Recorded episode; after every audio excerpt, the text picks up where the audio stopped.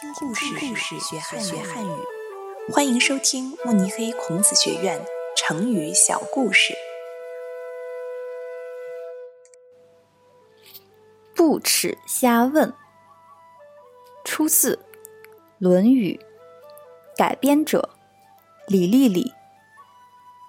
春秋时期，魏国有一位官员去世后，为了发扬他谦虚好学的精神，人们尊称他文公。孔子的学生子贡也是魏国人，但是。子贡认为文公不配那样高的评价。有一次，子贡问孔子：“文公的学问虽然很高，但是比他优秀的人也很多，为什么文公特别受尊重？”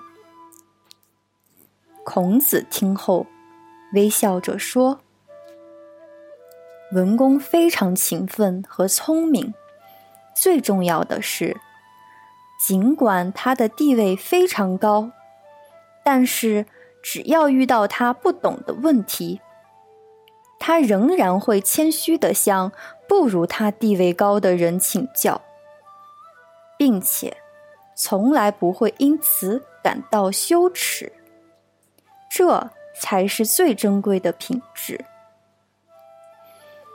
经过孔子的解释。子贡终于明白了，从此，人们就用“不耻下问”来形容虽然学问很深、地位很高，但是仍然保持谦虚，并且善于向他人请教的人。